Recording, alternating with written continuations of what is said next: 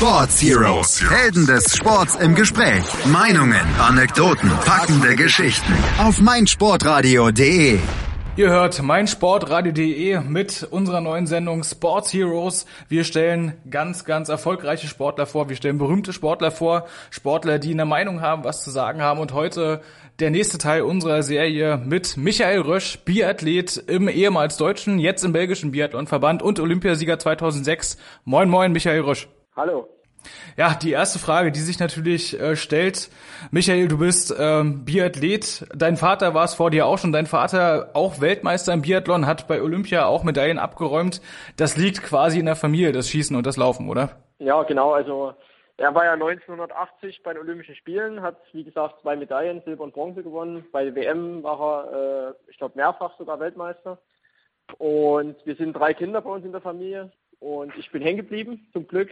Äh, ich bin natürlich auch glücklicherweise da aufgewachsen, wo, wo Schnee und äh, Schießstand direkt vor der Haustür waren. Also ich bin wirklich nur rausgefallen und, und konnte meinen Sport machen. Also lag quasi im Blut und ja, also die Umstände waren natürlich günstig, um den Sport zu betreiben. Ähm, das ist dann auch im thüringischen Altenberg gewesen, oder was? Nee, im sächsischen Altenberg. Im sächsischen Altenberg, okay. Genau. Da sind also die Voraussetzungen für Biathlonsport also genau richtig, Loipe vor der Haustür. Ähm, in welchem Alter fängt man sowas an? Fängt man erst mit Langlauf an oder erst mit Schießen? Was macht man denn eigentlich? Also ich habe direkt mit Biathlon angefangen.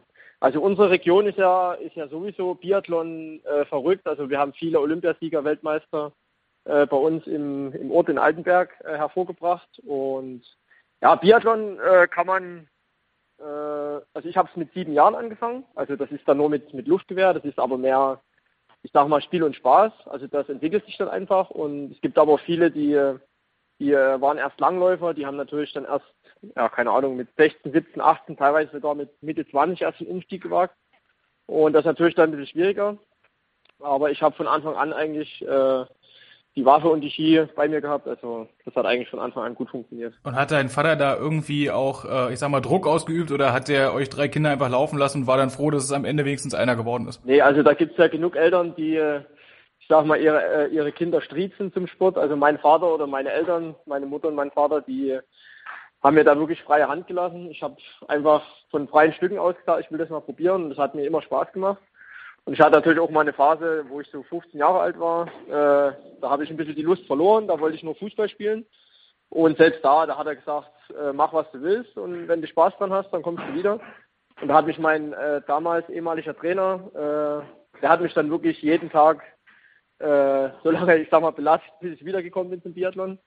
Und es war, denke ich mal, eine gute Entscheidung. Ja, definitiv. War ja dann auch äh, extrem erfolgreich mit dem Olympiatitel 2006. Aber bevor es da hingekommen ist, da steht natürlich erstmal eine Karriere äh, im jungen Nachwuchs bei den Junioren. Wie kann man sich das dann vorstellen? Irgendwann muss es ja den Wechsel gegeben haben, wo du dann quasi zwischen äh, ja, Spiel und Spaß dann richtig zum Leistungssport gegangen bist und auch international in irgendwelchen Wettkämpfen teilgenommen hast. Ich sage, mit 16 Jahren ging das dann richtig los, äh, wo ich in, äh, im Juniorenkader war, im C-Kader im sogenannten. Und bin dann mit 16 aus der Schule raus, habe meinen Realschulabschluss gemacht und hatte dann das Glück, direkt zur Bundespolizei zu kommen, äh, was quasi so eine Sportschule ist. Da habe ich da vier Jahre meine Ausbildung gemacht. Ähm, und bin dann halt immer so peu à peu mit dem, mit dem äh, Juniorenteam äh, auf Reisen gegangen, war da relativ erfolgreich, habe Junioren-WM gewonnen und viele Medaillen gewonnen.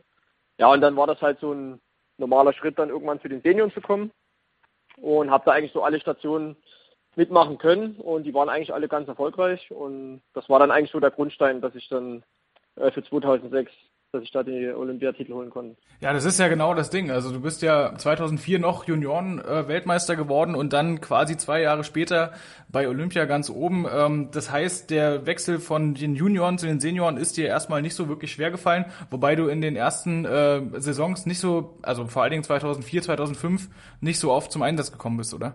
Ja, das war ein bisschen schwierig. Also ich hatte natürlich dann als Junior meine erste Weltcup-Einsätze und konnte da auch gleich einen sechsten Platz in Amerika. Äh, das war mein, ich glaube, mein erster oder zweiter Weltcup. Das war natürlich super.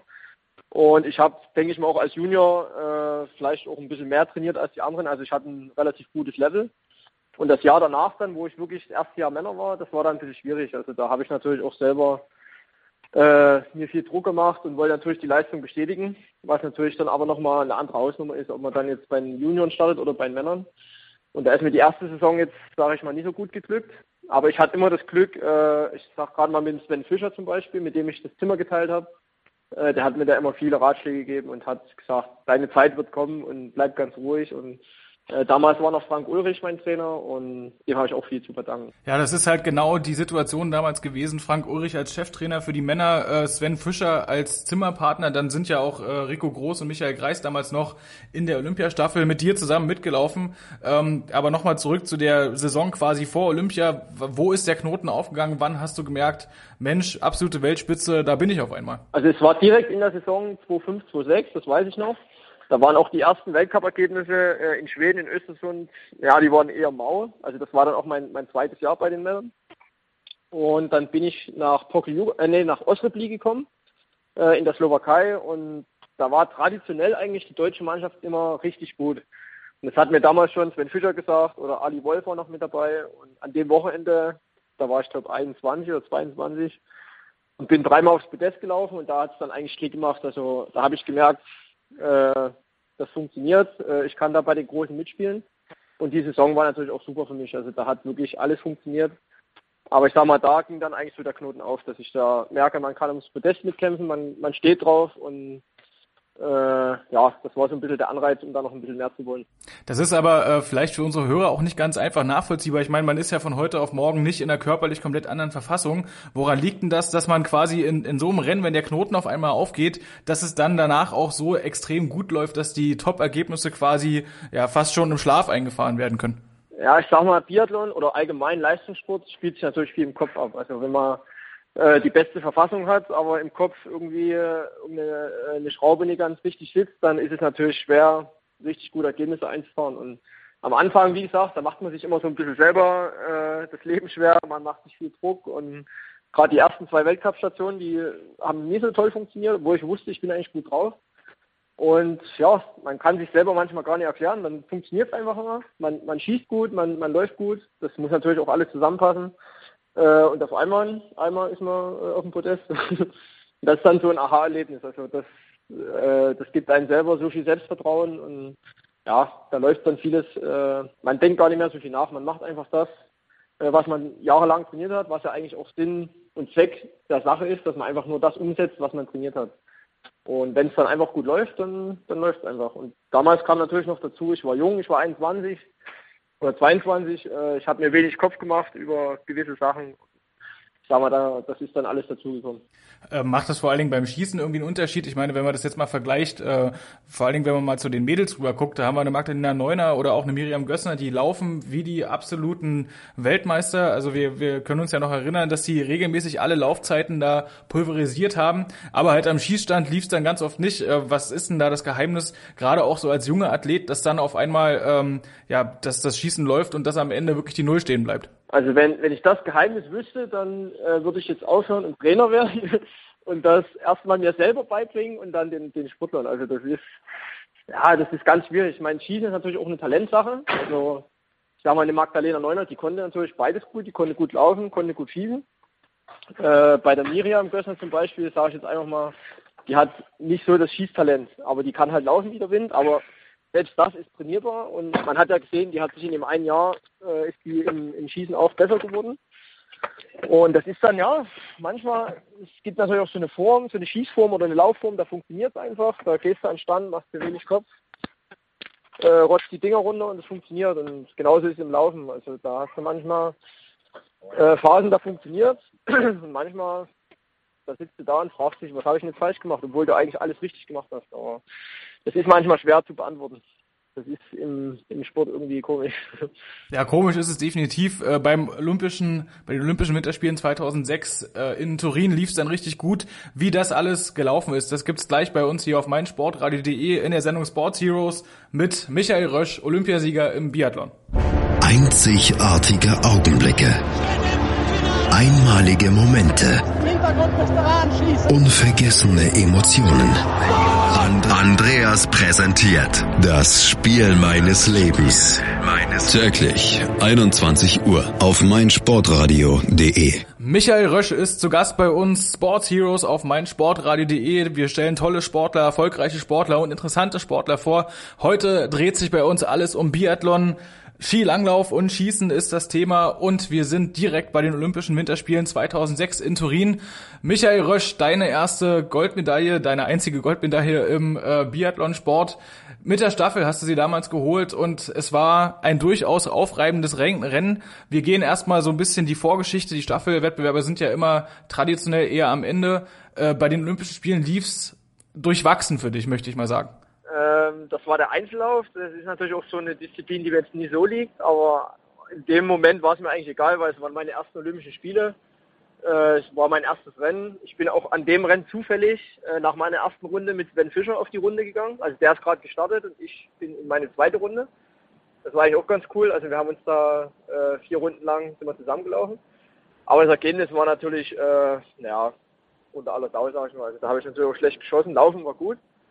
Ähm, und eigentlich meine Paradedisziplin, der Sprint danach, da war ich dann nicht mehr nominiert, weil halt das Ergebnis so schlecht war. Und da war ich schon ein bisschen geknickt.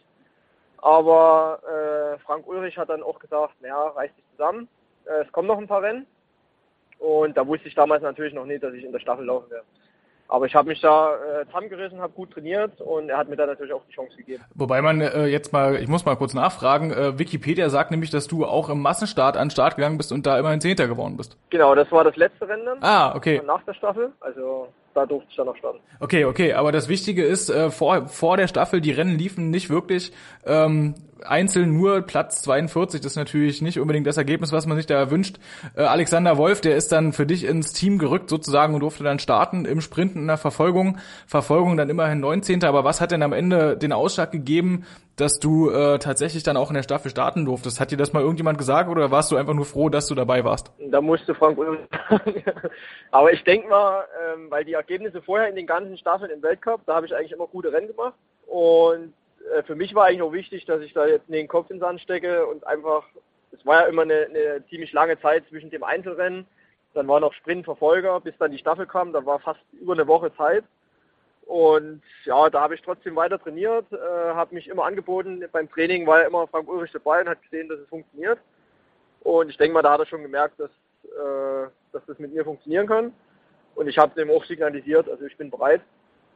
Und ja, dann ging's los. Ja, und du warst dann äh, an Nummer zwei gesetzt quasi in der Mannschaft. Äh, Rico Groß hat einen Startläufer gegeben, wie so oft. Äh, bei dir ist aufgefallen, du bist extrem schnell gelaufen und hast ein unfassbar gutes Schießen hingelegt. Ähm, da muss man jetzt mal im Nachhinein sagen, äh, wie kommt auf einmal diese Mega-Leistung, äh, dass du genau in dem Rennen, wo quasi deine Leistung auch ähm, das Schicksal von drei anderen Leuten noch äh, beeinflusst, dass du da so eine Mega-Leistung abgeliefert hast? An dem Tag hatte ich so viel Druck und so viel, ich habe mir auf gut Deutsch echt in die Hose geschissen vorher. Also ich war mega nervös, weil ich wusste, es geht jetzt nicht nur um mich, es geht um äh, drei andere Leute. Und ich glaube, das spielt mir immer in die Karten. Äh, ich habe viele Rennen gemacht, wo ich wirklich viel Druck hatte. Äh, auf einmal läuft's. Und ich habe ja vorhin schon mal angeschnitten, das ist manchmal, gerade im Biathlon ist es ganz extrem, da kannst du einen Tag haben, da gewinnst du äh, ein Weltcuprennen, schießt 0-0, machst die beste Laufzeit einen Tag später kriegst du so eins dermaßen auf die Mütze, weil halt gerade das Schießen viel äh, versauen kann in, in, dem Sport. Und aber an dem Tag war es einfach, das hat einfach funktioniert. Also ich war wie gesagt brutal nervös. Äh, ich war, ich wusste gar nicht, was ich machen sollte vor dem Start. Ich habe dann irgendwann mal angefangen, äh, unsere Hütte sauber zu machen, habe Staub gesaugt und, und Sven Fischer, der hat nur noch auf der Couch gesessen und den Kopf geschüttelt. Aber ich meine, in dem Moment, ich war wirklich jung, mein erstes olympisches Rennen, ein wichtiges Rennen. Und bin dann einfach raus und wo ich den Klaps gekriegt habe vom Rico, äh, da ging es einfach los. Also da habe ich mir überhaupt keine Gedanken gemacht. Ich bin einfach an Schießstand, habe die Dinger rausgefledert, bin gut gelaufen. Also an dem Tag hat einfach alles funktioniert. Einen Tag später hätte es vielleicht anders ausgehen können, aber ist ja erstmal egal. Also an dem Tag hat alles funktioniert und da bin ich auch richtig froh drüber, dass das so alles geklappt hat. Mal mannschaftlich kurz gefragt, der Blick aufs Ergebnistableau sagt bei euch acht Schießfehler im, äh, in der Staffel, da hat man ja immer drei Nachlader, nicht so schlimm. Allerdings ist auch eine Strafrunde bei euch äh, verzeichnet. Wer hat die eigentlich gelaufen? Äh, das war Sven Fischer. Das ist auch wieder so ein Ding, also der macht äh, im Sprint und Verfolger, da macht er zwei Medaillen, also wird Olympiasieger und Bronzemedaillengewinner und in der Staffel schießt er eine Strafrunde, was eigentlich bei ihm so gut wie nie vorkommt, aber das, ist, kann man halt nie sagen, was, was passiert vorher. An dem Tag hat er auch noch wenig gegessen, hat er gesagt, da hat er noch so eine Art Hungerast gehabt Also da kam dann natürlich auch wieder alles äh, gegen ihn und das ist aber Biathlon, da kann halt alles passieren. Es ist tatsächlich so, du sagst es ganz richtig, einen Fehler beim Schießen zu viel und dann ist die ganze Leistung wieder hin. Allerdings hat es dann Michael Greis geschafft, hinten raus äh, das Ding noch zu retten. Die Russen, die nach euch gekommen sind, die hatten einen ziemlich großen Rückstand dafür, dass die keine Strafrunde hatten. Also muss ich mal ganz klar fragen, äh, was habt ihr damals auf der Loipe da eigentlich abgebrannt? Äh, das ist mit Sicherheit auch, die sind die Techniker nicht ganz unschuldig dran, aber eure Laufleistung, die war ja wirklich der Wahnsinn. Also auf alle Fälle, äh, wir hatten alle super Material, wir hatten gute Ski. Und äh, auffällig war natürlich in dem Jahr, dass wir alle äh, extrem gut läuferig waren. Also wir haben in dem Jahr, das war mein erstes oder ich sag mal zweites Jahr, was ich da trainiert habe mit den, mit den Senioren. Und da habe ich natürlich auch teilweise gedacht, ich bin im falschen Film. Also wir haben da wirklich bis zur Kotzgrenze haben wir da trainiert. Aber es hat sich ausgezahlt. Und man sieht aber jetzt äh, die ganzen Nationen, Österreich, Russland, keine Ahnung, Norwegen, Frankreich, da gibt es so viele Nationen, die jetzt äh, gleichwertig sind im Laufen. Also das, das hat sich schon alles äh, ein bisschen zusammengeschoben. Aber in dem Jahr waren wir einfach alle gut drauf. Also da haben wir alle unsere Leistung abrufen können. Wir hatten gutes Material. Es hat einfach gut funktioniert. Es hat sich irgendwie auf jeden Fall inzwischen eingepegelt mit den Laufleistungen, aber damals war es wirklich echt überragend, was äh, euer Team da geleistet hat. Ähm, ihr habt ja auch nicht gegen irgendwelche Nobodies gewonnen, also die Russen hinter euch mit einem Chepikov, mit einem Kruglov, äh, Raphael Poiré, der die Franzosen dann am Ende noch auf Platz drei gebracht hat. Was mir halt auffällt, die Norweger, die haben damals ganz schön abgekackt. Äh, war das für euch irgendwie, ja, die waren irgendwie nur Fünfter mit zwei Schießfehlern, das ist, äh, hatte man so nicht erwartet. Äh, wer waren für euch eigentlich die, die Konkurrenz Nummer eins, wo ihr von vornherein gesagt habt, okay, um die müssen wir uns kümmern, auf die müssen wir aufpassen. Das ist auch wieder so ein Ding, das kannst du vorher, gerade was die jetzige Zeit angeht, das kannst du nie vorher sagen, äh, wer an dem Tag gewinnt. Also du kannst es vielleicht ein bisschen eingrenzen, welche Nationen äh, irgendwo mitspielen können. Aber wenn du von Anfang an, ich glaube, Stian Eckhoff war Startläufer, der hat kleine Strafrunde geschossen. Und wenn du hinterherläufst, dann ist es natürlich immer schwer. Und das ist für die Norweger dann irgendwann auch mal ein Punkt. Äh, bis zu einem gewissen Punkt funktioniert es, aber irgendwann wird es natürlich auch schwer. Und selbst der Ole mit der überragenden Leistung an dem Tag hat es halt nicht gereicht. Und für uns war natürlich das Glück, dass die natürlich sich gleich selber rausgeschossen haben. Aber wir mussten natürlich selber auch ganz schön äh, die Arschbacken zusammenkneifen. Ja, Ola in der Björn, du hast es gerade schon gesagt. Äh, schön, dass du ihn ansprichst, denn das war an dem Tag der Einzige, der noch eine bessere Einzelzeit äh, auf, äh, in Schnee gebracht hat als du. Das macht einen aber schon stolz hinterher, oder? Ja, wenn es ein Einzelrennen gewesen wäre, äh, wäre natürlich eine Silbermedaille rausgesprungen, aber hätte meine Tante in Schniedel, wäre es mein Onkel. Also an dem Tag war es war es eine Staffel. Äh, von daher mache ich mir da jetzt wenig Gedanken, ob ich da äh, Zweiter oder Erster oder Zehnter gewesen wäre. Also das, das ist äh, egal. Was für ein Gefühl ist es dann eigentlich äh, in dem Moment gewesen, als Michael Kreis über die Ziellinie kommt und ihr wusstet, ja, Olympiasieger sind wir jetzt, äh, da brechen alle Dämme, oder? Ja, das war auch, wir standen dann alle im Ziel und da war der Race Director, der hat uns alles festgehalten, weil wir wollten natürlich alle rausrennen und ihn drücken. Und, aber da gibt es dann wieder Richtlinien, wann du rausrennen darfst und mit welchen Klamotten und was du anhaben darfst. Und, aber das war dann uns auch scheißegal. Also wir sind dann, haben den zur Seite geschubst und sind raus und haben Michi gedrückt. Und ja, also das war, das ging dann auch, das ist wirklich so, wie viele erzählen, das war dann wie so ein Film. Äh, du schnallst das erst gar nicht, was da alles passiert. Und so ein paar Stunden später realisierst du dann erstmal, äh, ja, was da abgegangen ist. Was ist denn in dem Winter denn weiterhin äh, bei dir noch passiert? Ich meine, so ein Olympiasieg, da ist man ja erstmal quasi ganz oben, man schwebt auf Wolke 7. Ähm, was hast du denn nach dem Olympiasieg quasi für dich mitnehmen können für deine weitere Biathlon-Karriere, vor allen Dingen so bis zum Jahr 2009, 2010? Also privat habe ich auf alle Fälle erstmal jede Menge Stress mitgenommen. also da hat sich viel geändert. Da wollen natürlich viele Leute wollen was von dir und Interviews und Sponsoren und das Ganze drumherum. Also das hat sich natürlich von 0 auf 100 äh, ging das, ich wusste gar nicht, was los ist. Also da, das war ganz schön viel und ja, also für sportlich, wenn du sowas mal miterlebst und in der Situation bist und das mal mitgemacht hast und wenn es natürlich gut ausgeht, dann brauchst du natürlich für die Zukunft relativ wenig Stress machen. Ich meine, Stress mache ich mir selbst genug, aber da kann man natürlich erstmal ein bisschen, bisschen gelassen an die Sache rangehen. Ähm, was ist denn für dich persönlich quasi jetzt sportlich in den weiteren äh, Wintern dann bis 2009 gelaufen? Ich meine, ihr habt bei den Weltmeisterschaften dann noch äh, dreimal die Bronzemedaille geholt, wieder mit dir in der Staffel. Ähm, deine, deine Einzelrennen waren ja auch immer relativ in Ordnung, relativ gut. Ähm, das, warum, also was ist dann vor allen Dingen quasi bis 2009 so sportlich das Ding gewesen, dass es bei dir dann immer weiterging und warum kam nach 2009 dann dieser Bruch? Ja, es ist natürlich auch Leistungssport, muss natürlich immer am Ball bleiben. Also du musst immer viel, viel und hart trainieren und äh, also geschenkt wird ja gar nichts. Und gerade wenn du halt Olympiasieger bist, du wirst natürlich immer an dem gemessen. Und wenn der erste, ist halt auch so in Deutschland so eine Sache, Zweiter ist halt immer der erste Verlierer. Also du musst eigentlich immer ganz oben stehen. Aber das sind halt Sachen, die, die medial so rübergebracht werden. Also für uns oder für mich speziell, also ich, ich weiß meine Leistung immer einzuschätzen. Und wenn du da mal 15er bist an, an dem Tag mit 0-0, dann ist es halt einfach so. Dann waren halt 15, äh, 14 Mann besser. Das muss man auch so akzeptieren. Aber das ist natürlich immer schwer, den Leuten das zu vermitteln, weil die wollen natürlich immer nur 1, 2, 3 sehen und der Rest ist halt Abfall. Aber äh, für uns Sportler müssen wir das halt immer ein bisschen relativieren. Aber es ist halt trotzdem immer schwer, äh, ganz vorne mitzulaufen. Aber das ist irgendwo andererseits wieder der Anreiz, äh, dass du ja immer da hin willst. Also das Podest ist immer irgendwo ein Ziel, äh, wo du oben stehen willst. Und was nach 2009 noch passiert ist, warum Michael Rösch heute für Belgien startet und nicht mehr für Deutschland, das gibt's gleich bei uns hier auf meinsportradio.de bei den Sports Heroes heute mit Michael Rösch, Olympiasieger, damals noch für Deutschland im Biathlon, heute wie gesagt für Belgien. Gleich geht's weiter bei uns meinsportradio.de Go Snooker mit Andreas und Sven. Übrigens kannst du jetzt alle Sendungen auch einzeln abonnieren auf iTunes oder auf meinsportradio.de.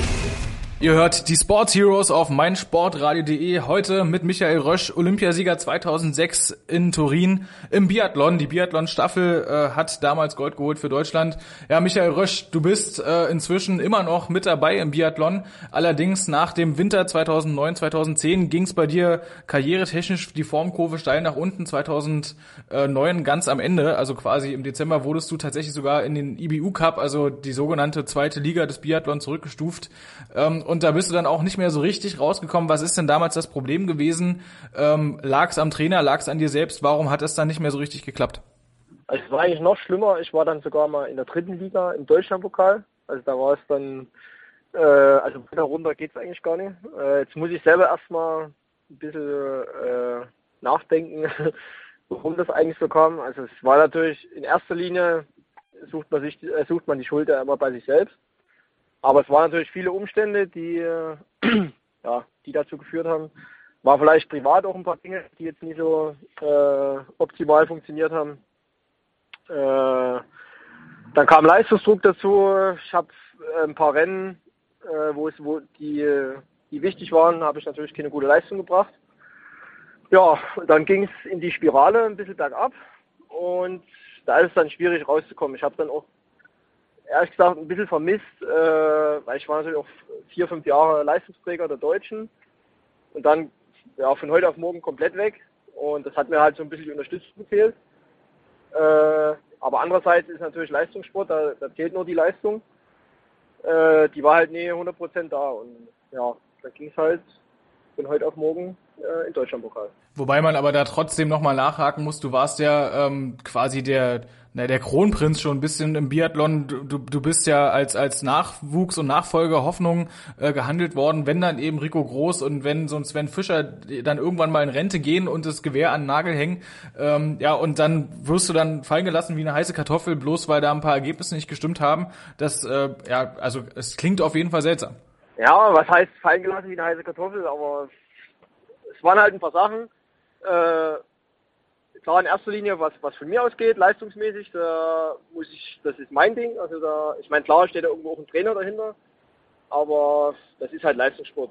Aber es waren halt so ein paar Sachen, äh, ja, was ich schon gesagt habe, also wenn du vier oder fünf Jahre Leistungsträger mit bist in der Mannschaft und dann, äh, ja, wie soll ich das sagen, also da war es dann irgendwie, hat es dann nicht mehr so funktioniert wie früher, da macht man sich selber natürlich auch wieder Druck, äh, man will die Leistung bringen und ja, war dann halt einfach so.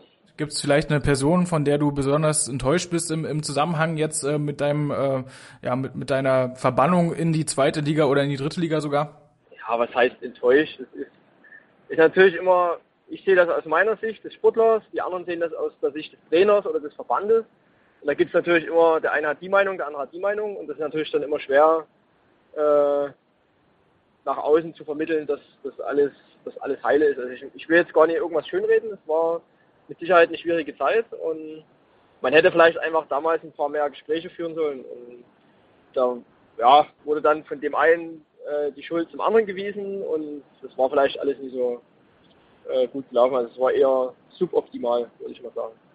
Aber wie gesagt, da mache ich mir jetzt auch, das ist Vergangenheit und ich kann jetzt eh nicht mehr zurückholen. Und ja, es ist halt einfach so gewesen. Ähm, Gibt's denn, hat das vielleicht auch ein bisschen was mit dem Trainerwechseln zu tun? Denn ähm, dein, ja, dein, dein Stammtrainer quasi, äh, Frank Ulrich, der ja Männer-Bundestrainer war in quasi deiner ganzen aktiven Zeit, der ist ja dann irgendwann auch raus äh, und ist gewechselt in den Nachwuchs und äh, dann haben ja andere Leute da die Trainerämter übernommen. Hat das was damit zu tun oder äh, bist du jemand, der die Schuld nicht beim Trainer sucht? Nee, also ich brauche jetzt, wie gesagt, auch die Schuld nicht bei anderen suchen. Also es war damals natürlich auch ein, ein, ein Schnitt, wo der Frank Ulrich aufgehört hat. Und der hat mir immer zu mir gestanden, der hat, äh, dem habe ich viel zu verdanken. Und damals ist er dann Frank Ulrich weg, dann kam Mark Kirchner. Und wie gesagt, also ich verstehe mich mit den allen gut und äh, wenn es da irgendwelche, ja ich sag mal, Probleme oder Missverständnisse gab, das, das ist jetzt wie gesagt eh Vergangenheit und ja, kann ich jetzt eh nichts groß dran ändern. Und wie kam es dann zu deinem Entschluss, dass du gesagt hast, okay, äh, du hängst jetzt quasi nicht dein Gewehr an Nagel, aber du schließt das Kapitel Deutschland ab und startest dann doch für Belgien? Äh, das war dann in der Saison 2011, 2012, glaube ich, wo die WM in Ruhpolding war, also im eigenen Land. Da war ich, habe mich dafür qualifiziert äh, mit den Ergebnissen und ja, wurde dann das Jahr später auch nicht für die Mannschaft berücksichtigt. Also ich stand dann quasi wieder alleine da und das Jahr vorher war ich ja komplett raus und habe mich da auch wieder zurückgekämpft. Da habe ich dann bei der Bundespolizei bei meinem Arbeitgeber trainiert. Und das hat eigentlich alles gut funktioniert. Also ich war abgesichert, ich habe die Ergebnisse gebracht. Aber das war irgendwie das ganze Jahr ein komplettes Ausscheiden. Also ich musste mich immer wieder, immer wieder Testrennen machen und wieder anbieten und wieder anbieten. Habe das aber eigentlich immer gemacht. Äh, aber die Ergebnisse haben dann irgendwie nur ja, am Rande interessiert, habe ich das Gefühl gehabt zumindest. Und ja, das Jahr danach dann stand ich wieder alleine da und dann gab es wenig Gespräche. Ich habe aus dem Internet erfahren, dass ich keine Mannschaft bin. Und da habe ich dann den Entschluss gefasst, okay, wenn meine Leistung für die Deutschen jetzt nicht ausreichend ist, dann suche ich mir eine Perspektive. Und habe dann natürlich halt mit dem anderen Land jetzt was gefunden.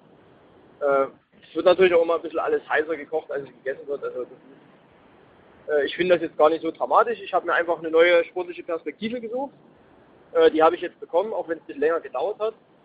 Und ich will jetzt auch überhaupt kein schlechtes Wort am Skiverband lassen. Also die haben mir viel ermöglicht, ich habe mit denen viel erreicht. Und jetzt gehen wir halt getrennte Wege. Und das ist, also ich würde einfach mal so sagen, dass das jeder so akzeptieren muss. Das gibt im Sport überall, das gibt es in der Wirtschaft so, dass, dass manche Leute äh, andere Wege suchen. Und ich bin völlig zufrieden damit. Also ich kann jetzt damit leben. Und ich hoffe, dass die Zukunft dann auch gut wird. Ja, wir werden das äh, im nächsten Winter sehen, weil du bist jetzt, wie gesagt, offiziell Belgier. Du kannst also jetzt für den belgischen Biathlonverband an den Start gehen. Genau. Äh, der hat erstmal für uns den großen Vorteil, wir müssen uns keine großartig neue Flagge merken, die Farben bleiben die gleichen, müssen nur ein bisschen andersrum. ein bisschen nur rumdrehen, ja. Ganz genau, aber ähm, das ist ja erstmal... Da gibt's übrigens noch eine, eine schöne Geschichte. Also wir waren ja, äh, unterbrechen darf, 2006 in, in Turin, äh, in dem Einzellauf, äh, also das erste Rennen quasi, sind wir ja gestartet äh, ich selber hatte keine Mütze auf, aber Rico Groß, glaube ich, Michi Kreis, auch die Damen, Martina Klago und so, aus Beck, äh, die hatten eine Adidas-Mütze auf und die wurde falsch gedruckt. Und da war schon die belgische Flagge drauf. Also die haben quasi Gold und, und äh, Rot vertauscht. Also sind quasi die Deutschen damals schon mit, äh, mit der belgischen Mütze gerannt. Also die Mütze habe ich auch noch zu Hause. War wahrscheinlich damals schon wink mit dem Zaunfall. Ich wollte es gerade sagen, ja, die kannst du ja heute eins zu eins weiter benutzen. ist übrigens auch ein Knaller, dass Adidas als äh, ja, deutsches Traditionssportunternehmen das nicht schafft, die Farben da richtig zu drücken, zu drucken. Da gab es noch ein bisschen Stress. Das kann ich mir durchaus vorstellen. Das ist, eine andere, das ist eine andere Geschichte. Aber jetzt die große Frage ist, wie hast du es eigentlich geschafft, dann jetzt Belgier zu werden? Hast du irgendwie eine Frau, die Belgierin ist, oder ist dein Opa dritten Grades irgendwie halb Belgier? Weil man kann doch einfach so die Staatsbürgerschaft wechseln. Das ist ja nicht so einfach. Das, da muss man ja irgendwelche ähm, ja, irgendwelche offiziellen Prozeduren über sich ergehen lassen. Ja, also das war alles andere als einfach. Mir wurde es damals von jemand erzählt, der sich da mal wenig damit äh, ja, sagen, befasst hat, dem ich aber gut vertraut habe. Der hat halt gesagt, naja komm, machst du das, das dauert sechs Wochen und dann hast du deinen Pass. Ich natürlich, dann habe ich natürlich äh, geglaubt.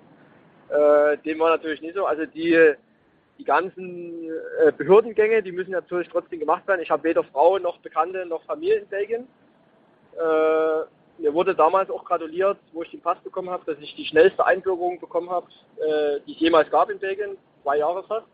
Normalerweise dauert es vier Jahre. Also da kann ich schon eigentlich glücklich sein, dass ich das alles so in dem Zeitraum bekommen habe.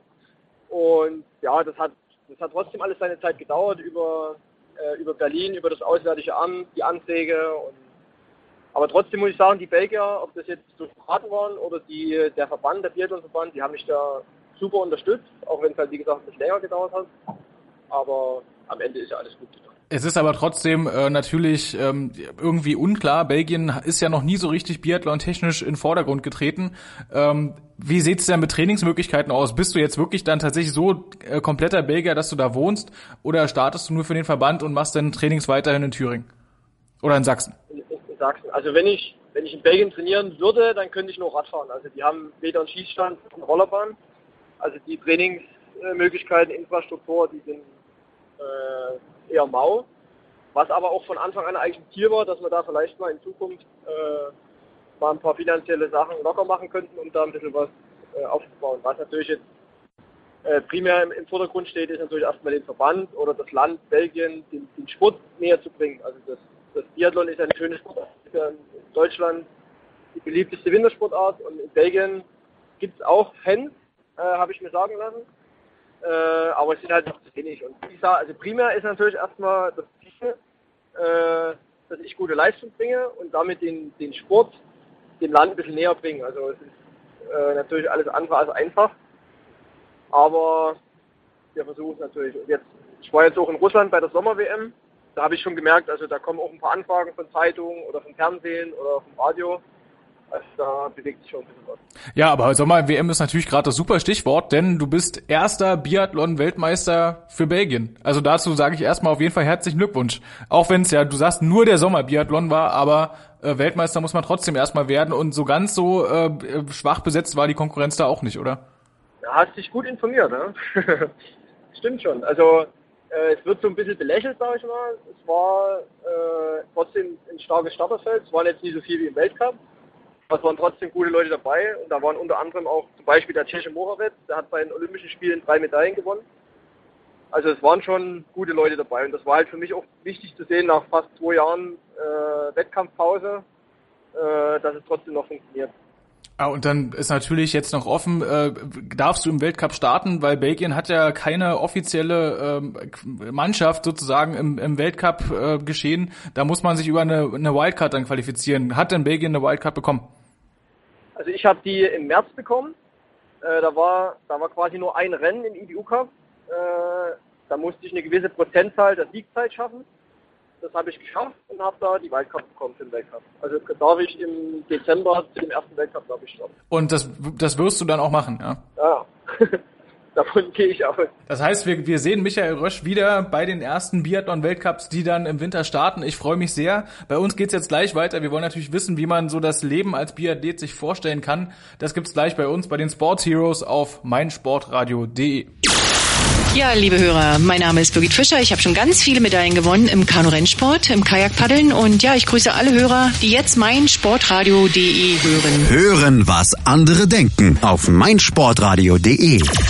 Ihr hört meinsportradio.de mit den Sports Heroes heute mit Michael Rösch Olympiasieger 2006 in Turin in der Biathlon-Staffel inzwischen, aber äh, Biathlet für Belgien. Und Michael, die erste Frage jetzt, wir haben inzwischen gehört, wie du es geschafft hast, zu Belgien äh, zu kommen, jetzt auch im Weltcup zu starten. Die große Frage ist, wer bezahlt denn das alles? Ich meine, äh, die Weltcups sind ja, äh, wie der Name schon sagt, wenigstens über ganz Europa verteilt. Da muss man nach Schweden, nach sonst wohin fahren. Das ist ja alles nicht unbedingt billig. Das ganze Material kommt auch noch dazu. Also wie kannst du das jetzt noch finanzieren?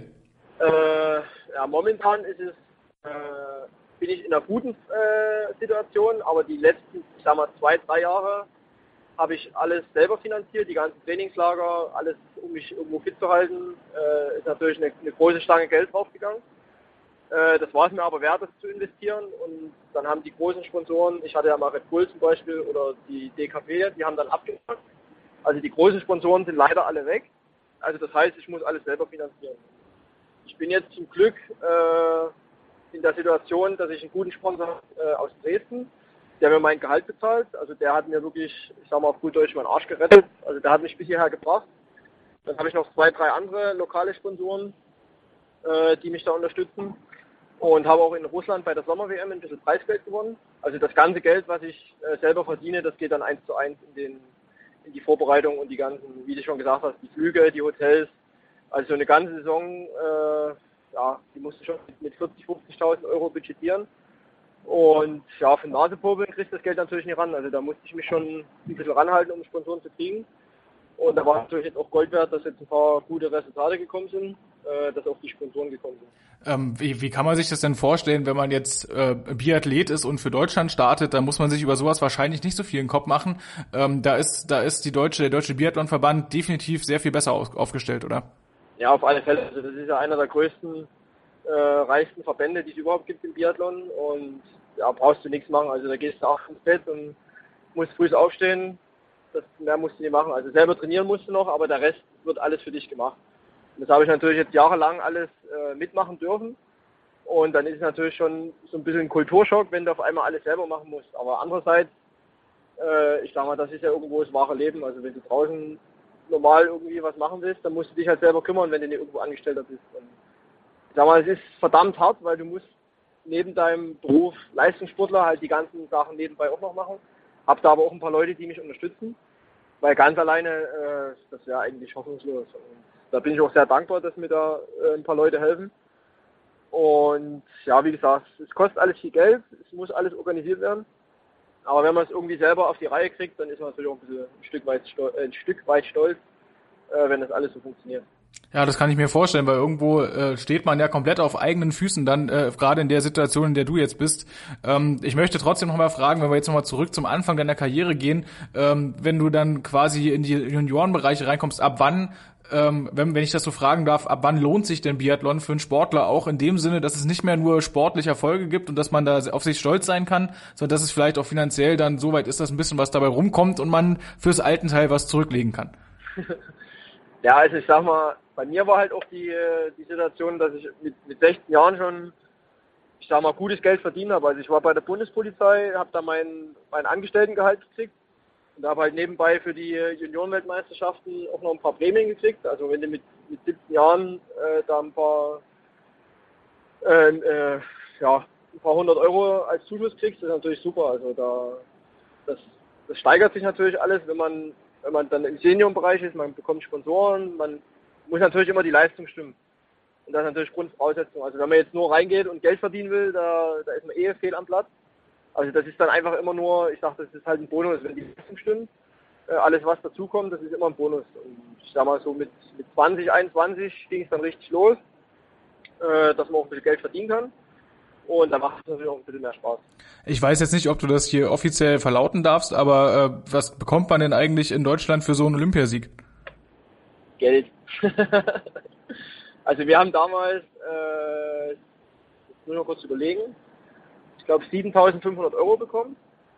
Aber den habe ich auch direkt meinem Verein gespendet. Also davon habe ich relativ wenig gesehen oder gar nichts. Ah, du hast dann quasi, also du hast quasi die, die Dankbarkeit dann zurück äh, zu deinen Anfängen. Das finde ich aber sehr sympathisch, muss ich sagen. Ja, also das war mir auch ja, Bedürfnis, dass die auch ein bisschen was davon abkriegen. Wie kann man sich das eigentlich vorstellen, wenn du jetzt sagst zu deinem Verein, äh, bist du denn nach wie vor dann auch noch in deinem Verein drinne? Ist das dann tatsächlich die Trainingsmöglichkeit, die auch die Biathleten, die in der Nationalmannschaft am Start sind, immer noch wahrnehmen? Ja, also ich bin jetzt für Belgien am Start und habe da auch meinen Verein in Belgien. Aber ich bin trotzdem noch in, in Altenberg bei meinem Verein äh, eingeschrieben. Ich trainiere nach wie vor in Altenberg, weil wie gesagt in Belgien äh, die Trainingsmöglichkeiten schlecht sind. Aber ich sag mal, im ganzen Jahr bin ich auch so viel unterwegs. Ich bin auch in Oberhof im, im Skitunnel oder in Österreich oder keine Ahnung in der Schweiz, Frankreich. Ich bin da überall im Training und bin relativ wenig zu Hause. Triffst du eigentlich auf ehemalige Mannschaftskollegen dann, wenn du jetzt in den äh, gerade in den Sommermonaten eigentlich mehr die Körner dir antrainierst für den Winter? Ja, also ich war jetzt äh, vor anderthalb Wochen in Oberhof, habe da bei Christoph Stefan geschlafen, der hat eine Wohnung. Und also speziell die Deutschen, die sehe ich ziemlich oft. Und ich habe auch nach wie vor mit allen einen guten Draht. Also wir sind alle gute Freunde und ja, also das, das ist eigentlich ganz schön so. Das heißt also, irgendwelche blöden Sprüche hört man sich dann eher auf freundschaftlicher Basis an. Äh, ja. Hast du schon Pommes mitgebracht? Das ist ja die wichtigste Frage wahrscheinlich. Nee, die, die wollen immer Bier oder, oder Pralinen, aber irgendwie Schokolade will, äh, Pommes, Pommes will niemand, die, die gehen lieber zu McDonalds.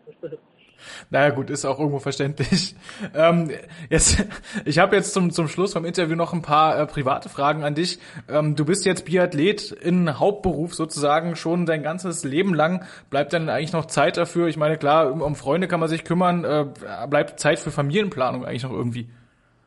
Nee, um Gottes Willen. Also äh, ich muss mich erstmal um mich selber kümmern, bevor ich hier irgendwelche Kinder in die Welt setze. Also das, äh, das bleibt erstmal außen vor.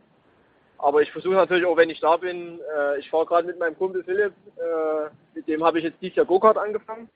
Also wir fahren jetzt leidenschaftlich Go-Kart äh, auf der Rennstrecke. Das macht mir richtig viel Spaß. Ist zwar auch nicht ganz billig, aber äh, das ist ein richtig geiles Hobby, was mir Spaß macht. Und das lenkt natürlich auch mal von dem ganzen Alltag ab. Also du bist halt immer am Trainieren und hast immer ein schlechtes Gewissen, wenn du mal nichts machst. Aber dass du einfach mal über was anderes quatscht, ist ja eigentlich ganz normal ist auch ganz wichtig, dass ich da meine Freunde habe, mit denen ich das machen kann.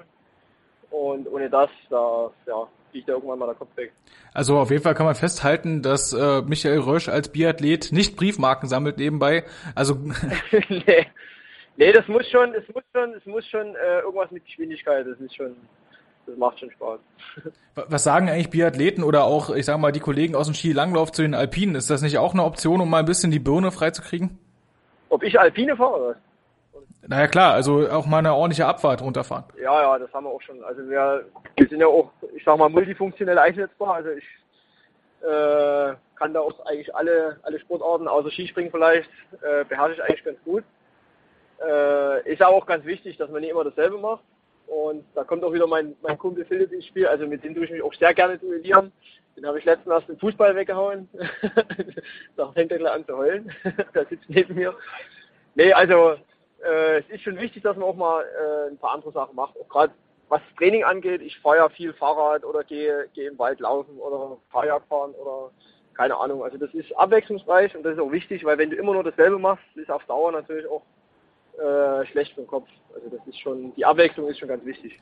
Ja, und äh, um so ein bisschen Konditionen zu bolzen, nimmt dann auch der geneigte Biathlet mal beim Vasalauf teil. Für alle Hörer, die es nicht wissen, der Vasalauf, das, das findet dann oben in Skandinavien statt. Klassischer Langlauf, 90 Kilometer lang. Also ganz ehrlich, was muss einen eigentlich äh, jucken, dass man sich das antut?